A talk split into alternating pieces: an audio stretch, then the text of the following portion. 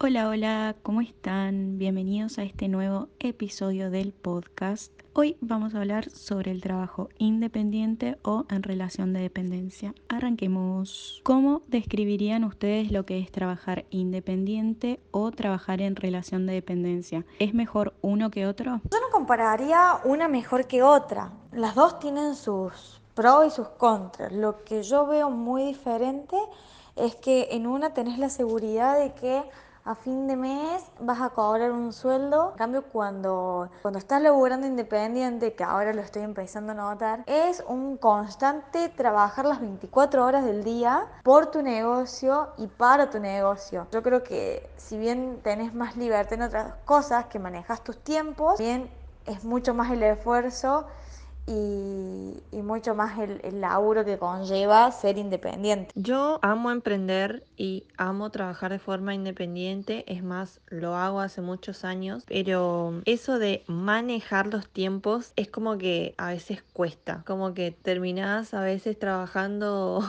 24/7, terminás trabajando los, los feriados, los domingos y es como que no tenés un freno y creo que eso es algo que se da mucho cuando una está como trabajando independientemente. Yo opino igual que Flor, aunque es re lindo emprender, es cierto también lo que dice Ana, es complicado porque nosotras emprendemos pero trabajamos 24/7, o sea, no es que emprendés y tenés tus horarios y ya está. No, a veces son las 12 de la noche y estamos contestando mensajes. También eh, son los límites que nos ponemos nosotras, obviamente, pero cada una tiene sus beneficios. Es mucho mejor trabajar independientemente porque manejas tus tiempos, tus horarios, hay quien atender y demás tenés la libertad de decir hoy no atiendo o si te sentís mal puedes, digamos, no atender tampoco y si trabajas independientemente, ya no puedes hacer esas cosas, no puedes tomarte tus libertades de elegir. Para mí siempre va a ser mucho mejor trabajar independientemente. Yo trabajé 20 años bajo dependencia en una empresa americana, una multinacional, y la verdad es que a mí me encantaba. Tenía un horario recopado, trabajaba de lunes a viernes, tenía vacaciones casi un mes, aguinaldo, premios, reconocimientos, etcétera, etcétera, paga para familia. La verdad es que fue una decisión súper importante que tuve que tomar al momento de dejar de trabajar bajo dependencia. No me arrepiento, pero está bueno. La diferencia en trabajar este, de forma independiente es que nosotras somos nuestros propios jefes. Las que emprendemos tenemos que estar todo el tiempo que podamos y que le dediquemos a nuestro emprendimiento a concentrarnos en generar, en generar eh, trabajo, en generar eh, contenido, en generar eh, promociones, herramientas que el cliente pueda ver y pueda elegirnos, ¿no? El diferenciar que el cliente diga, uy, necesito un turno o necesito comprarte o necesito ese producto que vos me estás ofreciendo. Entonces, por ende, tenemos que estar trabajando muchísimo porque nosotras tenemos que hacer nuestro propio sueldo. No cobramos del 5 al 10 el sueldo previsto que nos da la empresa o el trabajo que estamos haciendo y nos venimos a casa y nos olvidamos. No, acá tenemos que estar permanentemente el tiempo que podamos dedicarnos a nuestro emprendimiento, a nuestros clientes. Es que si todos tuvimos la posibilidad de trabajar en una empresa norteamericana o alemana o de otro país, obviamente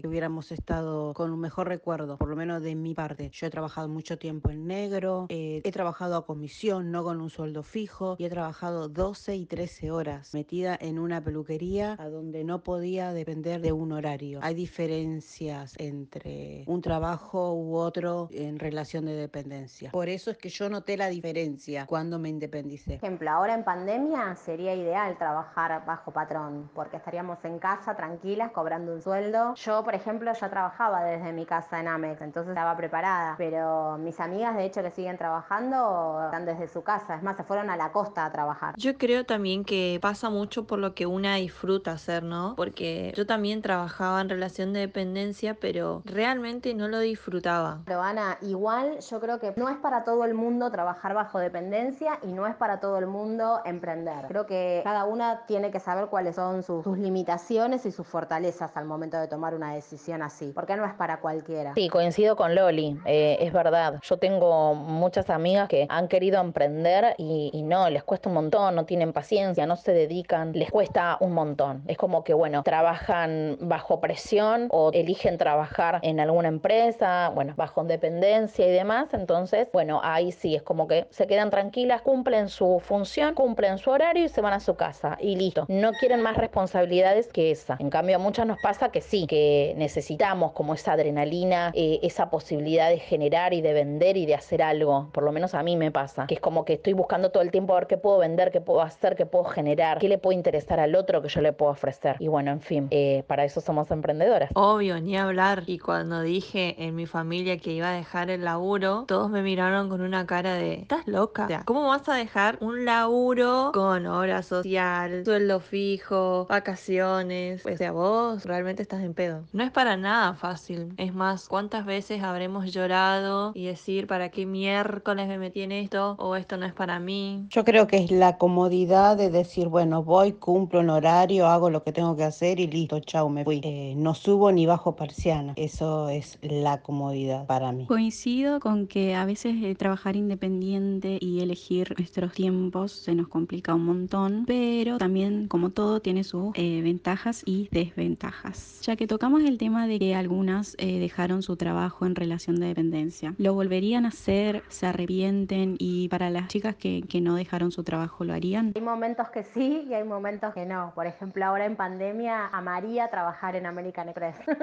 Lo volvería a hacer, obvio, y la verdad que no me arrepiento. Y es algo que pienso también ahora que soy mamá hace muy poquito, porque mm, creo que, que ser emprendedora me está ayudando también a poder trabajar desde casa y aprovechar los tiempos para estar con paz. Y eso para mí es todo. De mi parte, yo no me arrepiento en absoluto de haber tomado la decisión de trabajar y, y ser emprendedora. Todo lo contrario, estoy más que feliz. Cuesta en este momento de pandemia, pero lo volvería a hacer mucho antes. Pero bueno, dice que los momentos llegan en el momento exacto. Pero siempre dije, ¿por qué no tuve esta decisión de hacerlo incluso de más joven? Pero no estoy arrepentida. Les digo la verdad, la decisión no la tomé yo de dejar de trabajar, fue un acuerdo entre las dos partes, yo tenía los chicos chicos y para ese momento fue ideal. Hoy, por ejemplo, sería ideal trabajar bajo dependencia porque mis hijos están grandes, ya son casi independientes, independientes en el sentido de que se manejan más solos y es más fácil. Pero bueno, en su momento no, me quedó otra y yo me tomé un año sabático y después busqué qué quería hacer y qué, a qué me quería dedicar. Lo que empezó con un, como un hobby hoy es parte fundamental de mis ingresos. La verdad es que no conozco otra manera de hacerlo porque emprender me permitió tanto durante el embarazo como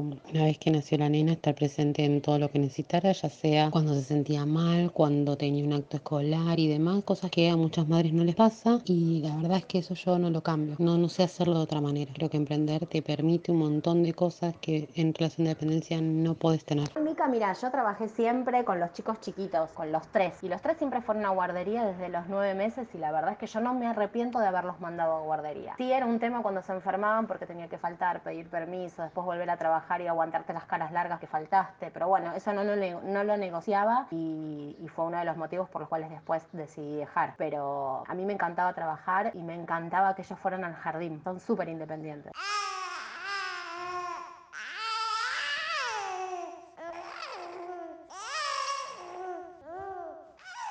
Ella está contenta porque su mamá es emprendedora y entonces está con ella todo el día dándole la teta. Ella también opinó, me encanta. Es del team de empoderadas. Claro, Azu fue desde los 45 días al jardín maternal porque siempre emprendiendo básicamente y lo que me permite esto de trabajar independiente es justamente poder estar presente en tanto las cosas de colegio, como dije antes, como si se enferma, si necesita algo, si no quiere llevarla al médico, lo que sea, que en muchos trabajos no te lo permiten o se te complica eh, o te descuentan plata y demás y esa libertad de poder estar todo el tiempo presente yo no la cambio por nada y me lo da solamente emprender. Sí, mi O, trabajar en una empresa como la mía, que, como la que yo trabajaba, que me daba ese changüí de poder negociar el horario. Por ejemplo, yo tenía los actos a las 8 de la mañana y entraba a las 10 y me iba a las 6 en vez de irme a las 4. No falté a ningún acto, aún trabajando en una, en una empresa, a ninguna reunión de padres, siempre estaba. Lo único que, bueno, se complica cuando se enferman y no tenés con quién poder dejarlos, porque en mi caso yo no tenía con quién dejarlos. Así que a mí me encantó trabajar bajo dependencia. Igual amo lo que hago ahora. Sí, la verdad que coincido con las chicas eh, que en,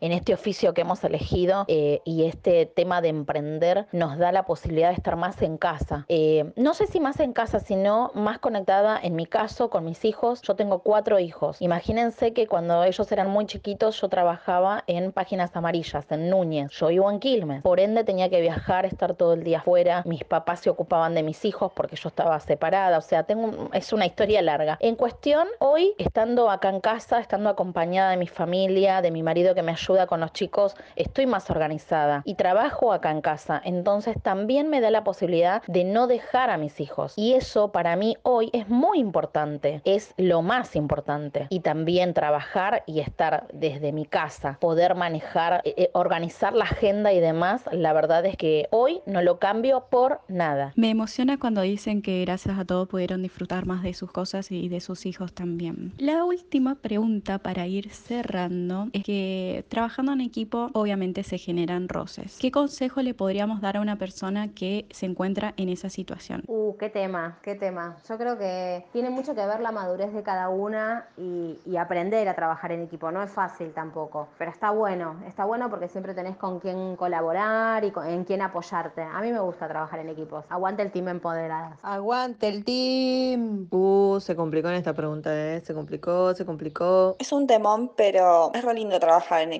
También es como dice Loli, es la madurez de cada una, de lo que estamos dispuestas también a dejar y a no, eh, es acomodarnos en muchas cosas, pero a la vez trabajando en equipos, yo siento que aprendes mucho más, te nutrís de muchas cosas más y que son súper valiosas. Lo mejor al trabajar en equipo es hablar de frente, aclarar las cosas, delegar trabajos y ir para adelante. No es fácil trabajar en equipo, chicas, pero sí creo que lo importante es hablar, decir las cosas cuando a uno no les gusta. Es como la amistad. Vieron que ustedes con sus amigas hablan todo, lo bueno, lo malo, cuando algo no les gusta eh, y no tienen por qué enojarse. Bueno, yo creo que trabajar en equipo es así, es poner las cosas sobre la mesa, eh, el compromiso, el, la presencia y, y se charlan, las cosas se hablan. Así que para mí trabajar en equipo, imagínense con este equipo terrible que tenemos y, y trabajamos súper. Y creo que en, en equipo destacamos eh, cada fortaleza de cada una, ¿no? Y también aprender a delegar. Ojo con eso, ¿eh? Desde mi punto de vista, trabajar en equipo obviamente te genera roces y demás, pero tiene que ver la madurez, saber hablar, porque hay que hablar cuando pasan las cosas, no después. Eh, es mejor, digamos, siempre estar diciéndonos lo que sí, lo que no, y para no bancarse cualquier cosa